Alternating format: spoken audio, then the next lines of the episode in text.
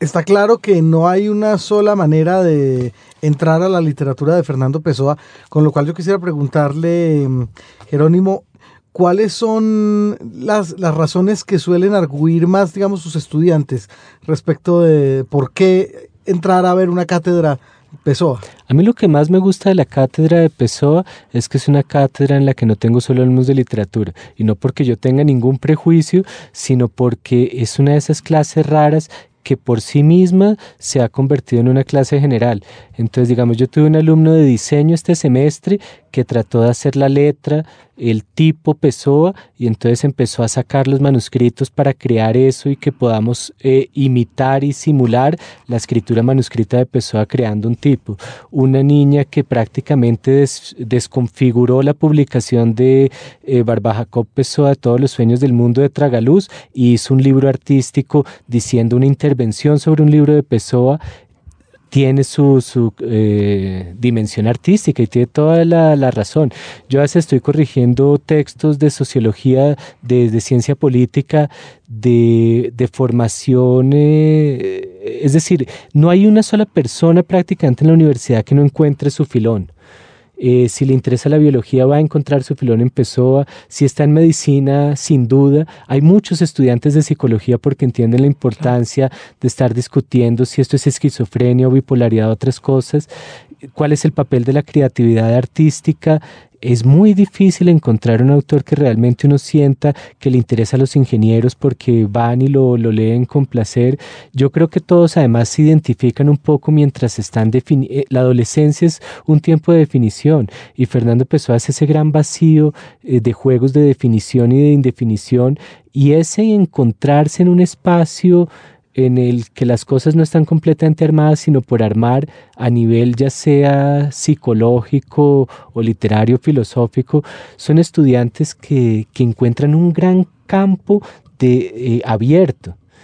¿Pessoa acaba siendo un poco una excusa no, no se le ha ocurrido que bueno, a, veces tiene tanto de bueno y de malo. Sí, ese es el riesgo. yo también trato de evitar el texto de, de, un estudiante que después termina contándome su vida en los últimos dos párrafos, porque la identificación a algún nivel fue tan grande que todo, todo lo llevó no hacia el análisis del texto, sino lo devolvió hacia su propia vida. Ese es un primer momento y muy bueno. Incluso, digamos, yo creo que de las primeras clases. Trato de que eso no sea el resultado final del curso, pero no tengo dudas de que hay una fascinación por ese vacío y por ese abismo que constituye Pessoa y que muchas personas y toda cuando yo digo que Fernando Pessoa nos tendió una trampa, nos la, tendió, nos la tendió también a ese nivel de la fascinación que, que creó por un mito. Un mito de alguien que no publica su obra, un mito de alguien que se sigue publicando a pesar de que pasaron 80 años sobre la muerte, un mito de alguien que publica más que los autores vivos porque dejó una obra tan vasta, un mito de alguien que, que, se, que vivió tantas vidas, que tuvo 136 máscaras por lo menos. O sea, todo estaba dado para que nosotros cayéramos en una especie de, de, de, de algo inexplicable, innombrable. Usted habla ahí de la fascinación por el abismo y yo vuelvo a la pregunta. Pessoa de alguna manera no le sirve a usted y quizás a sus estudiantes para suplir el, o para remediar el horror de la nada que es la creación y arrancar de alguna parte hacia alguna parte con Pessoa de plataforma? Eh, sin duda, y de alguna forma el libro del desasosiego, la, la producción literaria de Pessoa son eh, diferentes intentos fallidos, diferentes cobardías por suplir eh, eh, ese vacío. En su caso, Pessoa copa esa necesidad de crear. Es decir, usted no, no siente que quiere explorar otra o, o está cómodo ahora en ese punto de vista. No, no, al contrario, yo creo que en los momentos en los que yo siento un poco de aburrición es cuando siento, digamos, que, que ya estoy armando una especie de figura convencional de Pessoa o que yo estoy un poco convencional en lo que estoy haciendo. Y lo que me gusta mucho es que realmente eh, todavía no es algo que yo pueda ni abarcar ni terminar de comprender y en el fondo la invitación de Pessoa es a, a poder ser muchos dentro de nosotros mismos. O sea, sigue siendo una buena alianza para usted. Sí, claro. Es decir, e, esa persona, ese Jerónimo que viaja a Brasil es muy diferente del Jerónimo que viaja a otros países. O el que se queda aquí o del que da clases en los Andes. Del que se queda en los Andes, del que sale de los Andes. Y yo necesito mucho que existan esas varias potencialidades dentro de lo que yo haga ahora y de lo que haga en el futuro. ¿Y eso, usted tenía conciencia de eso antes de encontrarse con la literatura de, de Pessoa? Esa multiplicidad de yoes eh, que tiene uno estando aquí, allá, acullá es algo que se ha agudizado mucho. Yo, digamos, el otro día en un consejo de profesores decía, estaba defendiendo que las clases las diéramos dos o tres personas para que los alumnos tuvieran dos o tres perspectivas y no solo la mía. Y entonces me acusaron de ser muy pesoano. Y yo les dije, sí, sí. Pero es que realmente es muy bueno cuando los alumnos entienden que uno tiene sus límites, que tiene... Eh, hay personas eh, que realmente abren otros mundos solo por el hecho de ser diferentes. Y si yo lograra diferenciarme a mí mismo mucho más, lograría transmitir muchos más mundos. ¿Y no le da miedo la desintegración que puede estar al final de esa necesidad evidente de, de moverse, de tener muchas voces, de desintegrar, por ejemplo, la autoridad del profesor, la autoridad del libro? Que es finalmente lo que hace Pessoa, lo que es usted, y un poco lo que estamos todos ahora. Sí, ya, Sí, pero porque la universidad siempre ha tenido muy cerca la idea de canon y la idea de lo que se está enseñando. Incluso a mí aquí al programa me invitaron a leer un libro que yo considerara canónico. Siempre tenemos eso detrás de nosotros como un fantasma. A mí no me angustia y la frase de Pessoa que me parece muy sabia, porque si alguien sufrió con esto fue el que habla que es un cuarto de espejos. Él dice, seamos múltiples, pero señores de nuestra multiplicidad. Y ahí es donde ya no entra la esquizofrenia. Y mientras es como la, idea de la infidelidad de Simón de Beauvoir, es más fácil leerla que hacerla. Y, en el libro El desasiego hay unos consejos a las mujeres mal casadas sobre cómo ser infieles bellísimos de Pessoa y la fidelidad también es una, o infidelidad es una forma de despersonalizarse. Entonces, no, yo realmente creo que si se puede vivir en ese estado de multiplicidad muy abierto, de tener muchas formas de entrar y de salir del mundo, y a pesar de todo, tener esa unidad que tenemos para poder eh, enseñar las cosas, para tener ciertas fes, para dar una idea de autoridad, para transmitir algo, eh, eh, tiene que haber un equilibrio. El riesgo es cuando uno se ha disecado mucho, acartanado mucho y realmente cree en esa máscara que ya no se quita, es lo que dice Álvaro de Campos en tabaquería. Yo me puse la máscara y cuando me la quise quitar ya, ya era parte del rostro eh, Pessoa, claro que eso sucede, pero entonces es como si cada vez que tuviera una máscara empezara a, buscar otra y a hacer el diálogo entre esas. Uno de los textos que a mí me cautiva más de Fernando Pessoa son estos las notas en recuerdo de mi maestro Caeiro, porque ahí es Caeiro hablando con Reis, hablando con Campos, hablando con Antonio Mora y con Fernando Pessoa, que es solo uno más del grupo se ponen a hablar de qué es la realidad, se ponen a, a discutir si Fernando Pessoa existe o no existe, y ahí él entró dentro de ese conjunto de máscaras que fue definiendo. Bueno, esta, es difícil, porque pues ya sabemos que usted entra a Pessoa básicamente en busca de esas multiplicidades, pero ¿tiene algún heterónimo favorito? Eh, esto puede parecer una respuesta muy pesoana, pero van cambiando. Yo me acuerdo de leer en, la, Universidad Nacional, en el pasto de la Universidad Nacional, Alberto Caeiro, y de sentirme bucólico mientras estaba eh, en esa universidad casi con praderas leyendo a Caeiro, y durante mucho tiempo Caeiro fue como como el centro de todo, como lo imaginó Pessoa. Eh, estuve hace poco trabajando la prosa de Álvaro de Campos y volví a caer mucho en ese estado más histérico y más emotivo de Campos. Y hay días en los que me encuentro mucho con Ricardo Reis y con otro tipo de serenidad y de distancia y de descreimiento del mundo. Eh, uno, va, uno va variando y, y tiene muchas otras alternativas. Eso, eso, es lo bueno, ¿no? Nunca se le va a agotar el filón. Eh. Me ve haciendo cara. Eh, materialmente no, espiritualmente sí. Sí, claro. Hay por lo menos dos formas de mostrar una erudición irritante. Un personaje inolvidable. Un personaje inolvidable. Nos lo solicitaba una tuitera. Eh, creo que es un él, es David Sí. Ipere. Ah, muy bien, sí, sí, sí. David y Pérez, bueno, pues hoy vamos a referirnos a la escritora barranquillera Marvel Moreno como personaje inolvidable. Eh, a petición suya, señor, por supuesto. Eh, la escritora de Algo tan feo en una vida, de una, En la vida de- de una señorita bien, ¿no? Sí, sí. Claro, gran título ese. Sí. Es un titulazo. Además es muy costeño, como era ella, ¿no? Barranquillera. Barranquillera y según estuve leyendo, fue reina de belleza. Claro, una mujer muy bonita. Fue una mujer muy bonita Sí, sí, sí. Eh, y se casó con Plinio. Plinio Apuleyo, y no vamos a decir nada más, digamos, Bueno, respecto del asunto estético. era bonita y se casó con Plinio. Era una burguesa barranquillera, una niña bien de Barranquilla, nacida en el 39, eh, que resolvió eh, y educada por las monjas. Sí. que resolvió, no obstante todo esto, dedicarse a la escritura y que no se pudo sustraer, bueno, a todo ese, a toda esa efervescencia cultural en la costa que ha habido siempre, sigue habiendo ahora, pero que en ese momento fue mucho más poderosa con el grupo Barranquilla, con eh, García Márquez, con Alejandro Obregón, con José Félix Fuenmayor. Mm, Con toda la gente del llamado Grupo de Barranquilla o Grupo de la Cueva, exacto. Y al unirse con ellos, empieza a descubrir la literatura eh, que ellos mismos le iban recomendando y pues decidió, por supuesto, después de haber trabajado en una clínica, una clínica que pertenecía a sus familiares, dedicarse a, a la literatura. dedicarse a escribir. Cuenticos, primero, y digo cuenticos no en el sentido de que los cuentos fueran chiquitos, sino que escribía uno y otro. Publicó su primero en Eco, Ujú. creo que en 1960.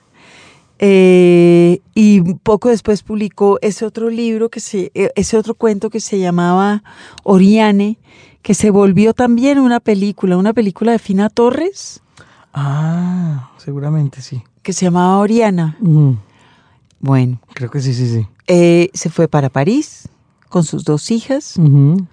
Y allá insistió y siguió insistiendo muy eh, poderosamente en lo de la escritura, entre otras y muchas, a pesar de la aparición de un lupus que, bueno, Se la llevó finalmente. Se la eh, llevó a finalmente. edad, además. era bastante joven cuando se murió y fue una persona que, claro, el, el lupus es una enfermedad inhabilitante bastante. En, a lo largo de su vida, bueno, después de separarse de, de Plinio Apuleyo, se casó con un francés cuyo nombre no recuerdo, eh, que la cuidó en sus últimos años, que la eh, empujó a escribir aún más. Y también en, en París conoció a Jacques Fournier se llamaba el, el esposo de el esposo. Sí. Y conoció también allá en París a Jacques Gillard, que fue seguramente la persona que más la empujó en su carrera literaria y que se volvió el albacea de su obra, Muerta Marvel. Jacques Gillard, que fue también el editor, se acuerda de los textos periodísticos de García Márquez. Claro. Sí, sí. Y fue el que los reunió, los recopiló y los editó. Y también ha sido el editor de Marvel Moreno y el responsable de que no se olvide la obra muy interesante y muy rompedora en su momento de esta eh, barranquillera. Además de algo tan feo en la vida de una señora bien, eh, Marvel publicó en diciembre Llegaban las brisas, que era lo que estaba leyendo nuestro oyente. Ah, sí, sí, sí. Este libro, según leí en alguna parte, yo no sé si es verdad, pero lo voy a repetir de todas maneras. Eh, este libro, aparentemente Marvel Moreno lo mandó al premio Plaza y Janés, lo ganó y al final resolvieron no dárselo. Ah, sí. ¿Y eso? Bueno, pues es, este- esto es un chisme el que yo estoy contando Ujú. y no lo sé sino como chisme. Bueno. No sé si es verdad, ni quién, ni por qué. Ujú. En todo caso, es una, una de las novelas, alguien, eh, alguien o todo el tiempo le, le están preguntando a uno, ¿quiénes son las escritoras mujeres importantes en Colombia. Ujú. Yo creo que Marvel Moreno sin duda fue una de ellas.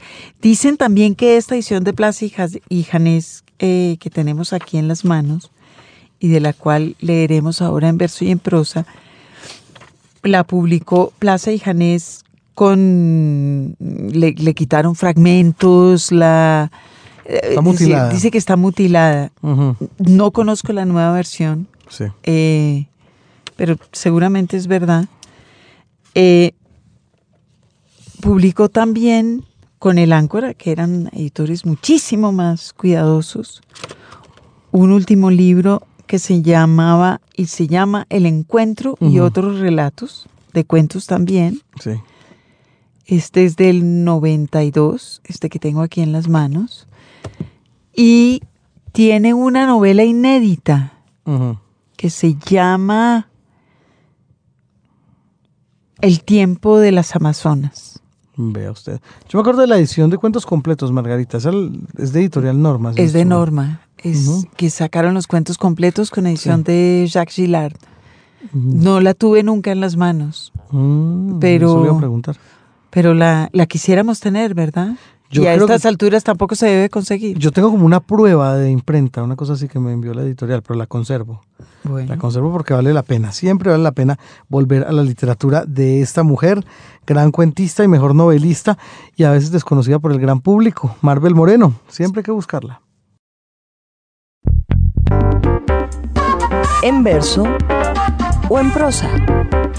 Por supuesto, volvemos a Marvel Moreno en esta sección llamada En verso o en prosa con un fragmento de su literatura. Margarita, ¿qué nos quiere compartir de la autora barranquillera? Pues yo había pensado que leyéramos eh, las primeras paginitas de En diciembre llegaban las brisas, que es una novela muy poderosa y muy interesante que hace bien, hacen bien nuestros oyentes en releer. Muy bien, Margarita. Entonces vamos a, a ver si conseguimos más lectores con esta lectura. sí, claro. Y empieza así. Yo soy el Señor Dios tuyo, el fuerte, el celoso, que castiga la maldad de los padres en los hijos hasta la tercera y cuarta generación.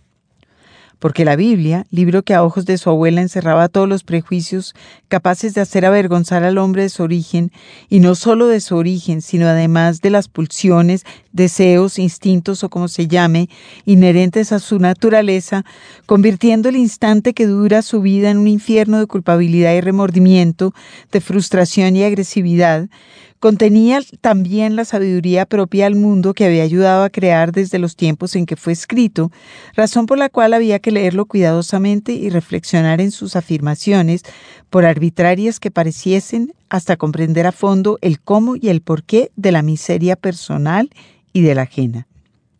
Así que cuando un acontecimiento cualquiera agitaba la empañada, aunque a primera vista serena superficie de existencias iguales que hacía más de 150 años formaba la élite de la ciudad, su abuela, sentada en una mecedora de mimbre entre la algarabía de las chicharras y el aire denso, amodorrado de las dos de la tarde, le recordaba la maldición bíblica al explicarle que el suceso, o mejor dicho, su origen, se remontaba a un siglo atrás o a varios siglos atrás, y que ella, su abuela, lo había estado esperando desde que tuvo uso de razón y fue capaz de establecer una relación de causa a efecto.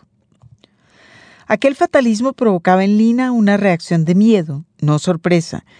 Ya a los 14 años había perdido la facultad de asombrarse entre las cosas que su abuela y sus tías decían, sino un oscuro temor que le hormigueaba en las manos mientras se preguntaba por enésima vez a qué calamidad la habría condenado ya el destino.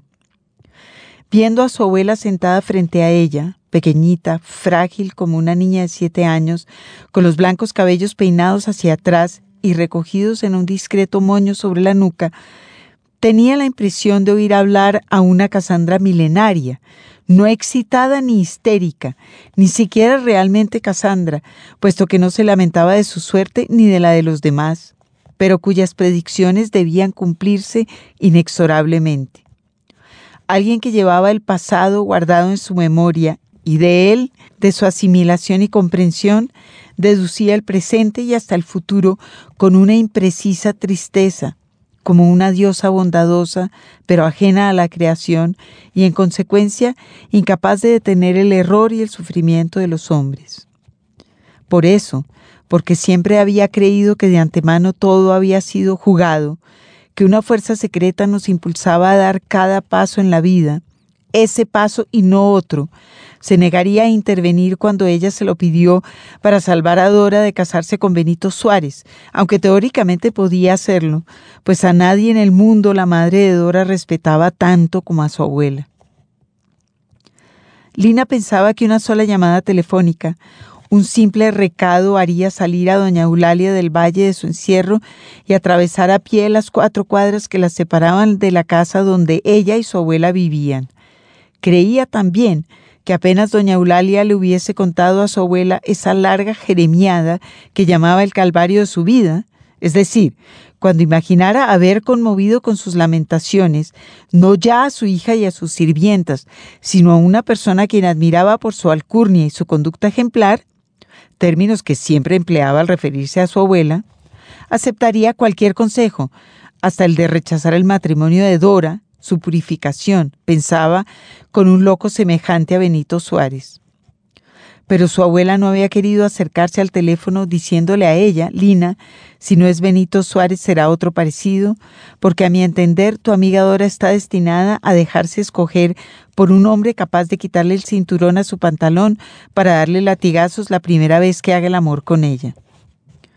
Muchos años más tarde, en el otoño de su vida, después de haber conocido aquí o allá otras historias semejantes, de haber aprendido a escuchar y escucharse sin rebeldía, sin pretensiones, Lina, acordándose de repente de Dora mientras veía pasar a una mujer desde la terraza del café Bonaparte, llegaría a preguntarse sonriendo si a lo mejor su abuela no había tenido razón razón al decir que Dora debía unirse a cualquier hombre que la hubiese fueteado cuando hicieran el amor, primero por hacerlo y luego por haberlo hecho antes con otro hombre.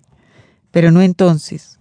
Entonces acababa de cumplir 14 años y nadie, ni siquiera su abuela, podía convencerla de que Dora era arrastrada por una fuerza oscura hacia el hombre que sin lugar a dudas iba a causar su perdición, tan inexplicablemente como el instinto lleva a un gato a arriesgar su vida sobre las quebradizas ramas de un guayabo solo porque un pájaro revolotea entre las hojas, a sabiendas de que no va a atraparlo y a pesar de haber terminado de comer las sobras del almuerzo y encontrarse a Hito. Los libros. Señal Radio Colombia. En lista de espera. El cuestionario de Margarita Valencia, siempre muy bien preparado, siempre muy filoso. No, mentiras, no, no, siempre muy generoso y siempre muy tranquilo. Es que a todos los escritores nos encanta asustarlos. Eh, es el cuestionario de preguntas breves eh, que tiene Margarita Valencia siempre preparado para nuestros invitados. Hoy con Jerónimo Pizarro, nuestro experto en Pessoa. Que le tenemos que hacer eh, una, muchas veces la misma pregunta. Yo creo, a ver si la contesta de diferente manera. Lee, ¿a qué horas lee? ¿Tiene una hora de leer al día? No, muchas veces al final del día y cada vez más como una forma de, descansar. Entonces eh, es como la mejor forma de terminar el día, muchas veces. ¿Y qué lee a, la hora de descansar y de terminar el día? Eh, todo lo que me llega a las manos, que a veces las cosas le llegan a uno sin, sin querer y mucha poesía y estoy tratando de volver a leer algunos autores colombianos ya después de muchos años de no haber estado aquí. ¿Es la hora de leer por placer? En realidad es la pregunta que quería hacerle.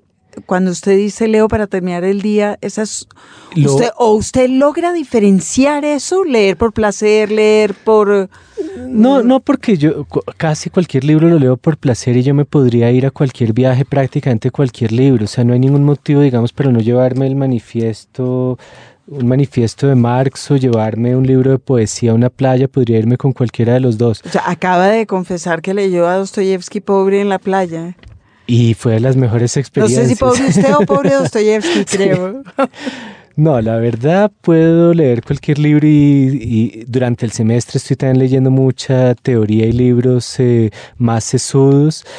Eh, pero me gusta mucho poder eh, terminar eh, con una novela, con una serie de cuentos, con poesía y, con autores que, que, que tengo que seguir conociendo. Sé que no voy a alcanzar a leer casi nada de lo que quiero, pero... En la vida pueda- es esa frase, Jerónimo. pero No con que pueda descubrir cada mes un autor así que, que realmente me entusiasme, quedo contento. Cada mes, Sí, sí. diga, ¿cuál fue el del mes pasado? El que traje para leer ahora más Ah, tarde. bueno, entonces no vamos a hablar de ese ahora. ¿Tiene un género favorito?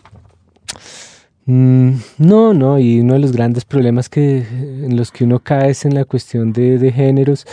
Eh, no, no, la verdad no creo. Uno de los libros que yo he leído con más sagrado es La Divina Comedia y lo he leído sin pensar cuál es el género y comedia ya es un problema porque no es comedia, entonces no, no. Bueno, pero eso espero que lo haya averiguado todo después de leer la Divina Comedia, que tampoco tiene la culpa. Lo que usted me está diciendo es que no ha dejado que la, el estudio de la literatura malogre su apreciación de, de lo que lee.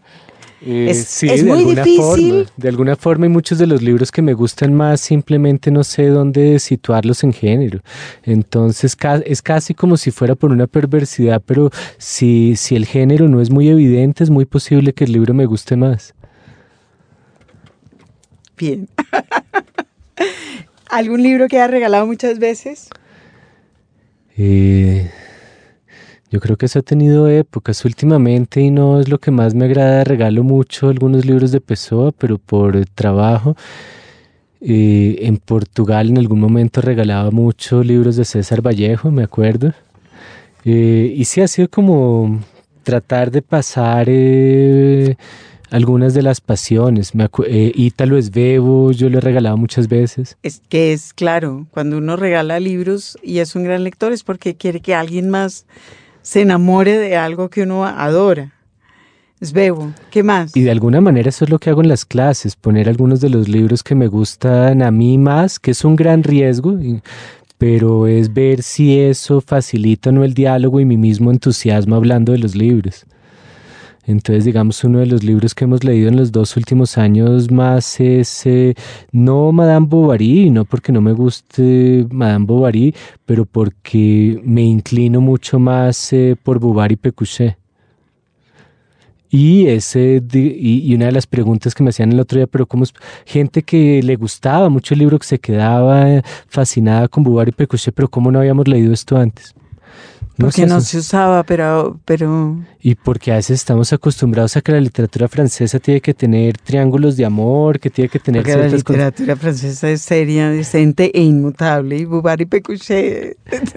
Eh, entonces, sí, no, ese tipo de libros a veces eh, difíciles de situar, eh, inacabados, eh, más raros, y durante mucho tiempo creo que he buscado esos eh, libros que no cumplen simplemente con contarnos una historia o con ese mal síntoma de estar produciendo novela histórica como el único género un poco respetable en algún momento de un escritor.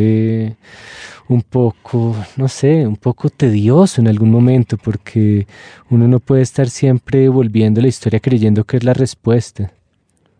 Sí, la guía. Libros de autoayuda. Todo el mundo dice que no lee libros de autoayuda No, y si y le lee novelas como si fueran Sí. libros de autoayuda. Durante la adolescencia, cuando estaba coqueteando con la biología y la ecología, ¿tenía algún libro favorito?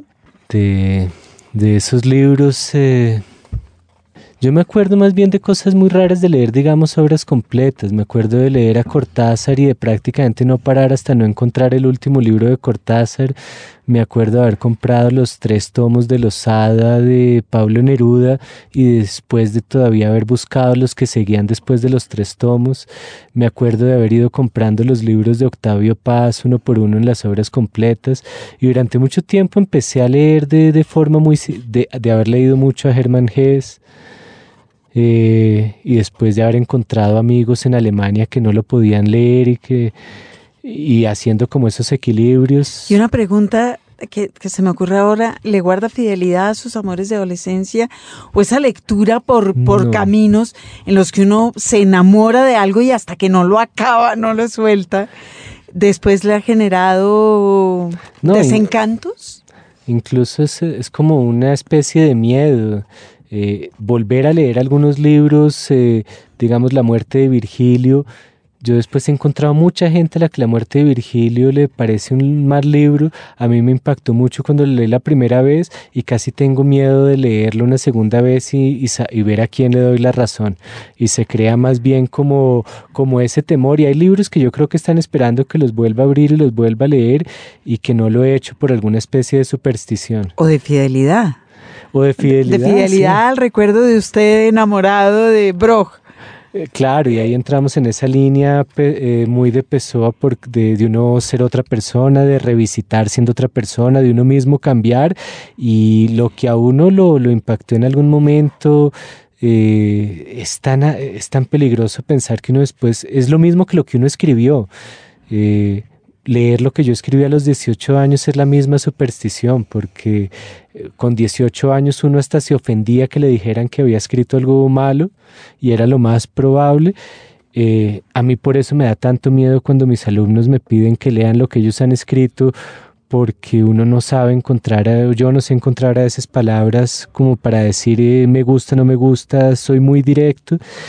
Y, y, y, así de directo y de exigente como soy conmigo mismo, lo soy con otras personas y sé que yo mismo me masacraría un poco si un libro que me gustó mucho hoy en día no me dice nada. Bravo, se va, se va, se va dejando atrás sin tocar. Usted que es un editor creativo y otra vez ha escrito dos libros sobre la, la función del editor como creador, o por lo menos esa es mi interpretación feliz. ¿Qué relaciones ha tenido con sus editores? Hasta ahora, la, la, verdad, bastante buenas, aunque he cambiado, sobre todo en Portugal, varias veces de, editorial, pero eso fue al principio y fue por empezar a, a publicar en ediciones muy académicas y, y, un poco históricas. Pero en este momento, digamos, estoy en un momento realmente muy feliz por estar trabajando con las editoriales que quería, es decir, con las que identifico un catálogo que, que admiro, es el caso de Tinta de China en Portugal, que puede publicar a grandes autores, o por lo menos para mí, como Dulce María Cardoso, que escribe los eh, portugueses que regresan a Portugal eh, después de la, eh, de la Revolución de los Claveles del 74 que tiene un trabajo gráfico magnífico, que escribe sobre, que publica eh, textos de denuncia, por ejemplo, sobre las minas de diamantes en Angola, que eso no, que, al mismo tiempo que tiene una posición política y una participación importante cultural en el medio portugués, publica la mejor literatura, que hace un equilibrio que, que es dificilísimo entre una posición política responsable y, una buena lectura de buena literatura eh, y a eso le mezcla un buen trabajo gráfico y cada libro es un objeto que, que, está cuidado. Entonces, trabajar con Tinta de China en Portugal ha sido un gran placer. Trabajar con Tragaluz en Medellín ha sido otro gran placer. Le dedican a cada libro todo el tiempo que sea necesario. Hay un libro que no salió ahora para la feria porque faltaban las ilustraciones. Tal vez van a ser cuatro o cinco ilustraciones, pero yo sé que esas cuatro o cinco ilustraciones van a ser el libro diferente. Mm, estoy trabajando con pretextos en Valencia. Eh, hoy recibí pruebas de uno de los libros que va a salir este año y tienen una correctora que no corrige ya. Eh, a mí me decía el traductor de ese libro, llevo 40, 50 años y nunca me devolvieron unas pruebas tipográficas con tantas observaciones y con tanta lectura y con tanto cuidado. Entonces, para mí es muy importante, digamos, el proceso editorial, las personas que están ahí dentro, la forma como leen el libro y lo leen a uno y dialogan con uno.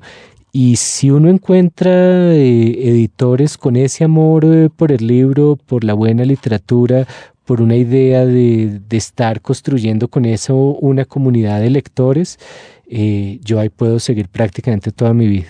Y le voto otra pregunta. Usted habla ahorita de la inmensa dificultad de compaginar, digamos, el compromiso político con la belleza editorial, que es algo que yo que crecí en los 70 veo claramente. Y le voto la pregunta de vuelta. ¿A usted no le parece que la edición académica hoy adolece de ese mismo mal, de feísmo? Sí, hay un gran feísmo y por eso en, el seminario de edición que yo a veces dicto y con algún pesar, muchos de los ejemplos, digamos, de los libros que, que me parece que salieron de forma desafortunada vienen del campo académico, porque eh, eh, eh, se supone que es donde tenemos que aprender de márgenes, de papeles, de formatos, y es como si no hubiéramos eh, tenido ninguna de esas lecciones, como si creyéramos que basta publicar, como si creyéramos que basta haber pasado por una serie de evaluaciones y de pares internos y externos y toda esa ese via crucis de, de, ser aprobado para salir en una editorial académica y para editoriales académicas que vuelven el tiempo del libro algo tan, tan dilatado, uno en una editorial eh, comercial puede publicar un libro si lo tiene listo tal vez en seis meses, en una universidad pueden ser dos o tres años,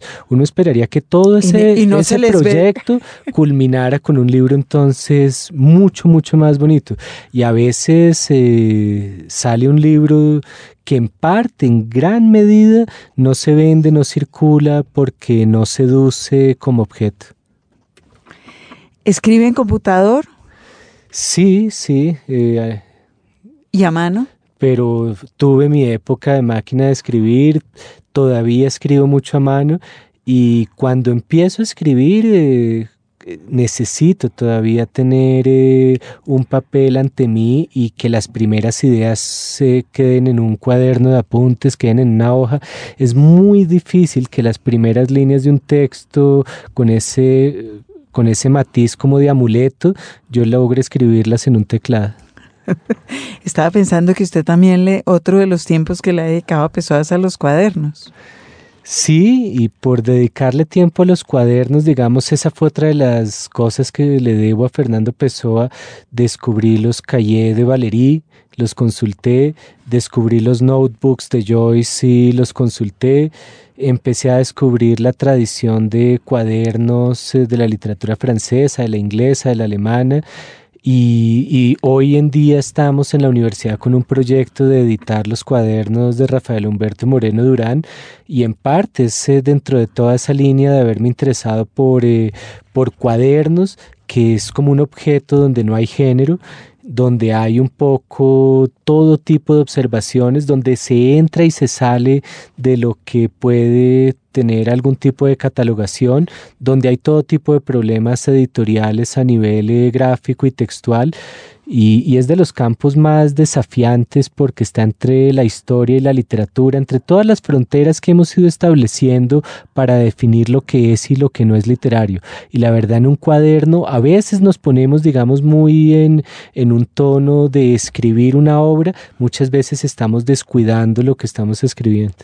Llegué también por eso a los cuadernos de Macedonio Fernández en algún momento.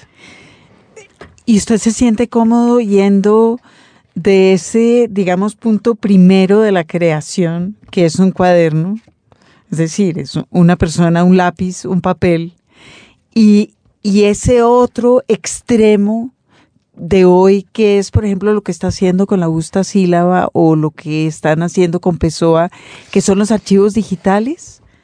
¿Se siente como yendo de un lado a otro?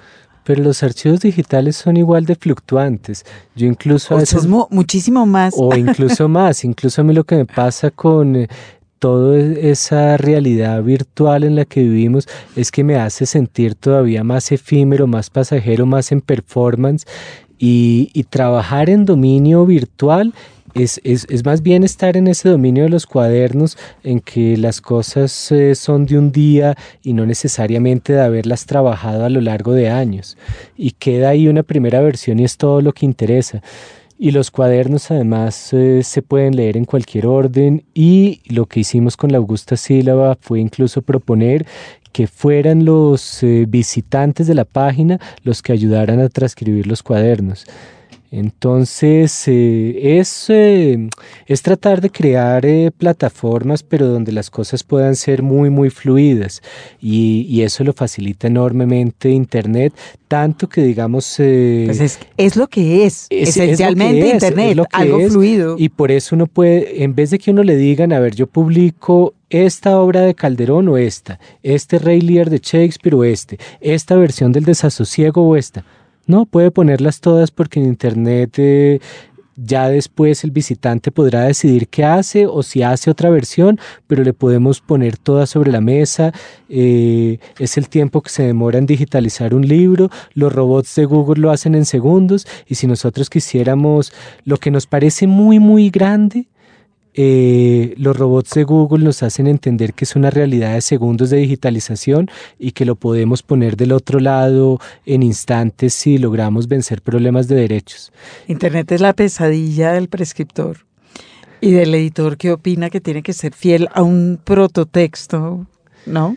O, que cree que eso tiene que ser algo instantáneo, es decir, porque también Internet es la posibilidad de la corrección eh, permanente, de la reescritura un poco infinita.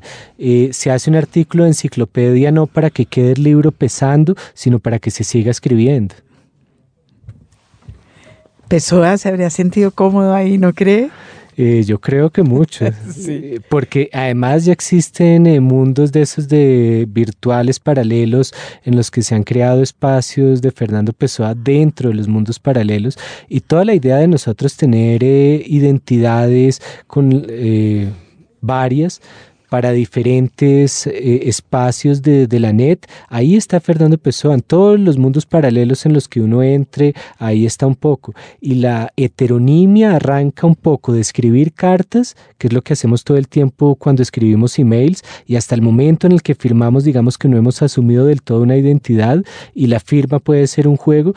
La heteronimia nace, el heteronimismo nace de, de la correspondencia eh, en gran parte y nace de los periódicos y de esa fe eh, un poco absurda que tenemos en lo que dicen eh, lo que dice la prensa, lo que dicen las noticias, lo que dicen los medios de comunicación que están construyendo con, con palabras una realidad que para nosotros es verídica porque se, se, se supone que pasó, que pasó, que pasó.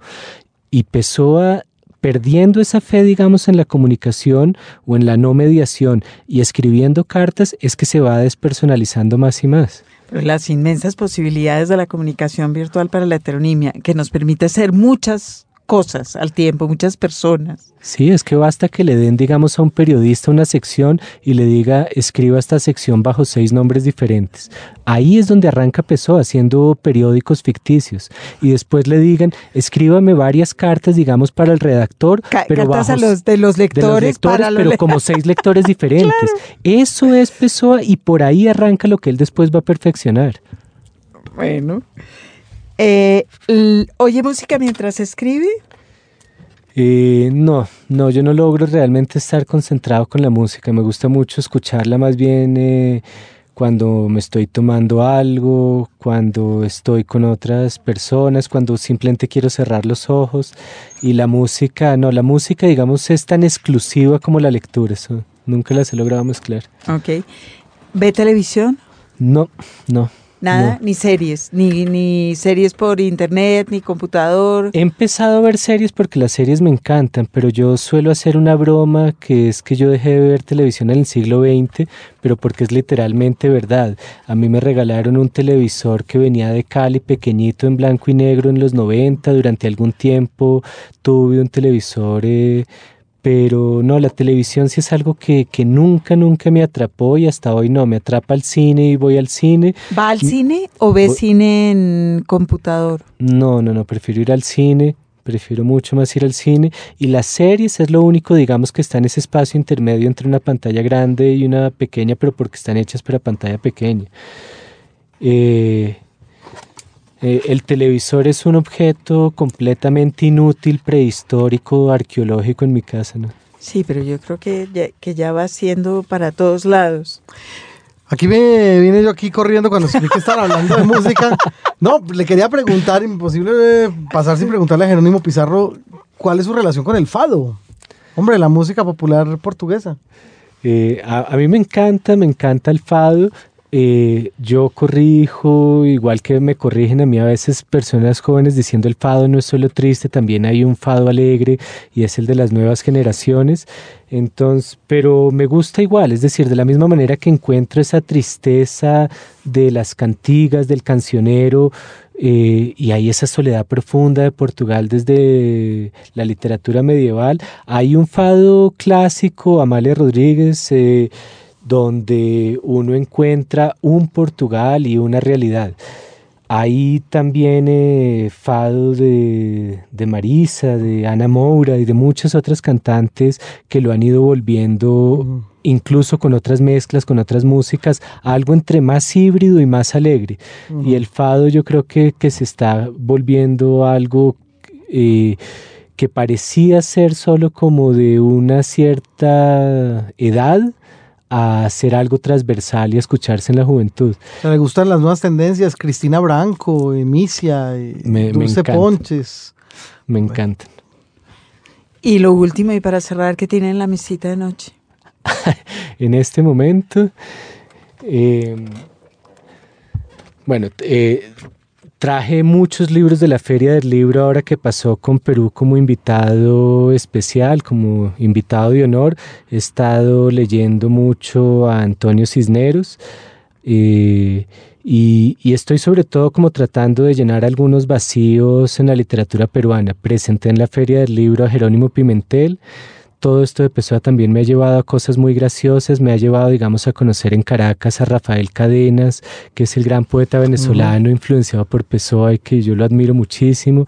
Me llevó a traducir a Ana Pessoa, que es una escritora de 27 años eh, y, y, cuyo eh, abuelo y abuela eran Fernando Pessoa y Fernanda Pessoa, literalmente en la cédula sí está y me llevó ahora en la Feria del Libro con Perú a Jerónimo Pimentel, eh, que es un gran lector de Pessoa y que ha escrito en la literatura peruana aprovechando heterónimos.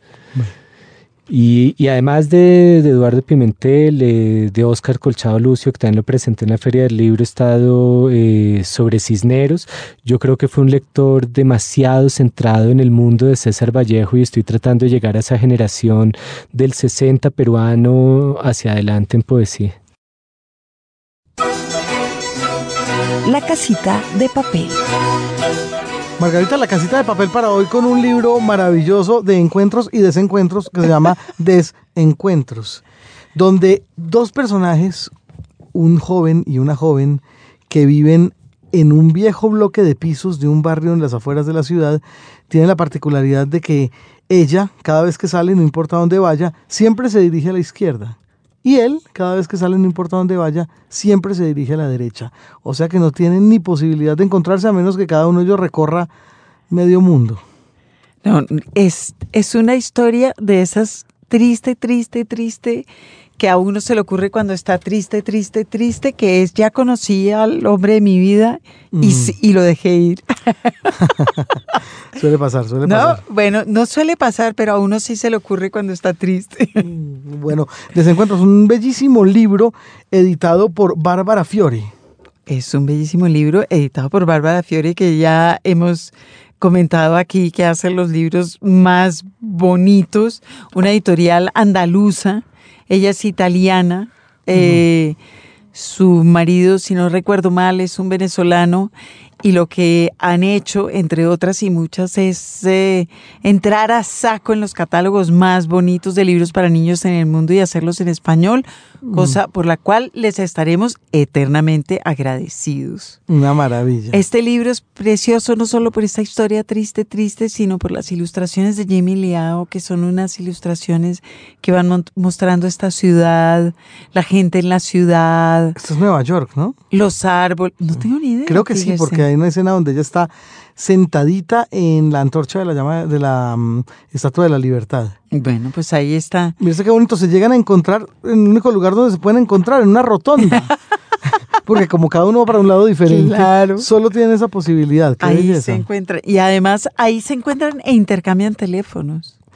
¿Y, qué sucede? Se vuelven a perder de vista. Es horrible.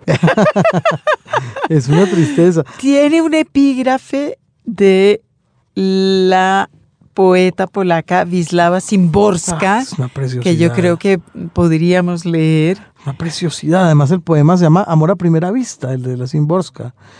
Ambos están convencidos de que los ha unido un sentimiento repentino. Es hermosa esa seguridad, pero la inseguridad es más hermosa. Qué belleza.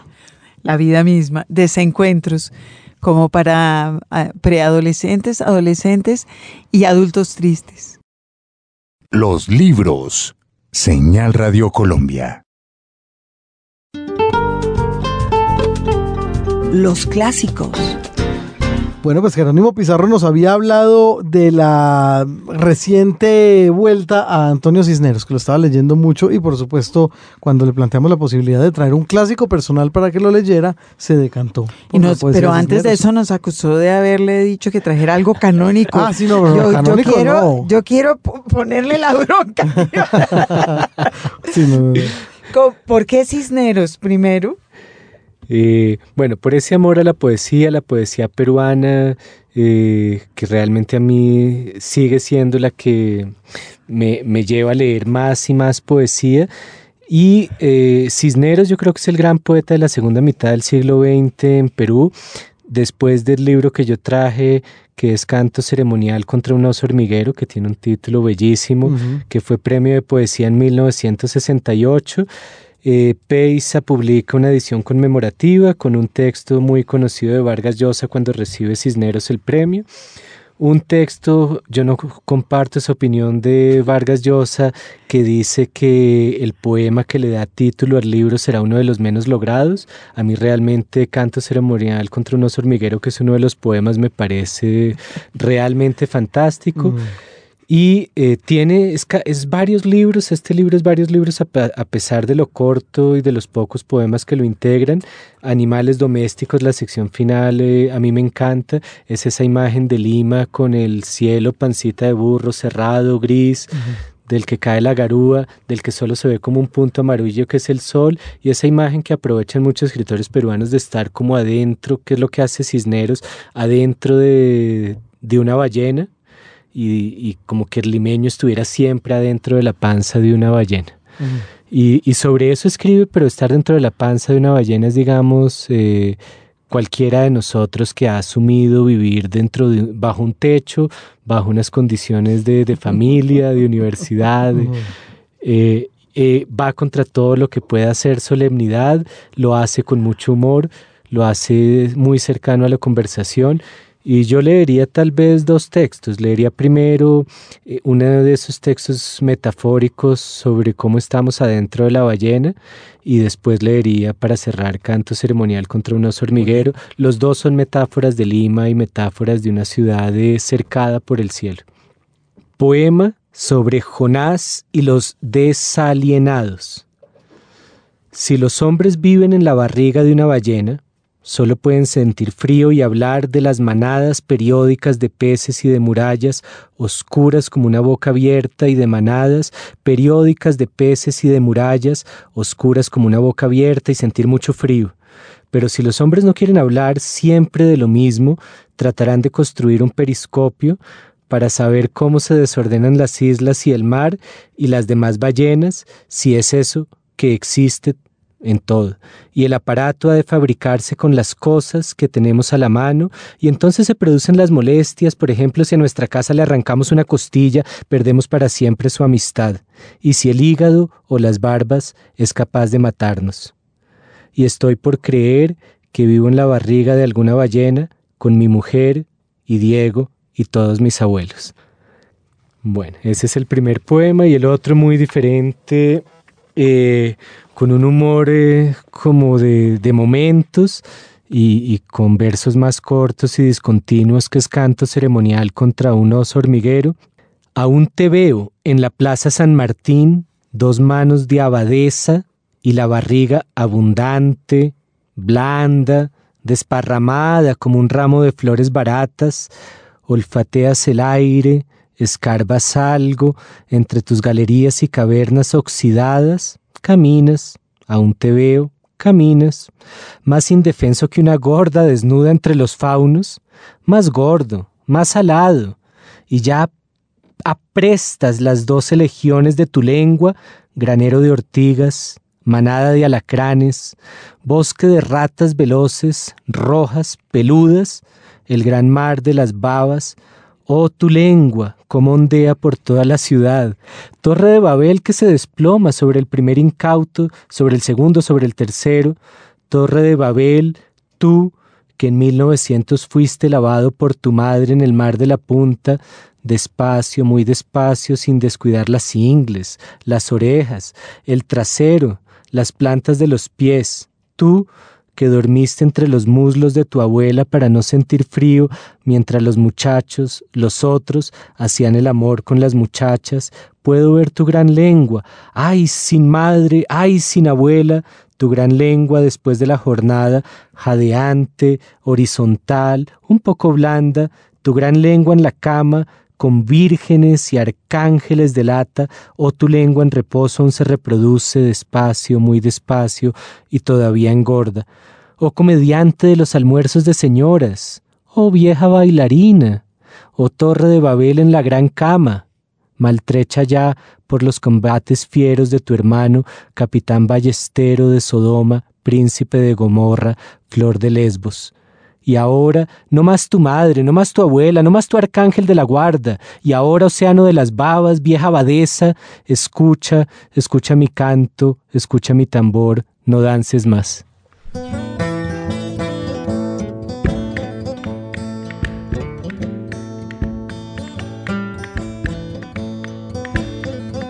En esta edición de los libros por Señal Radio Colombia hemos tenido como invitados a Jerónimo Pizarro, a Jerónimo Pizarro, a Jerónimo Pizarro, entre otros.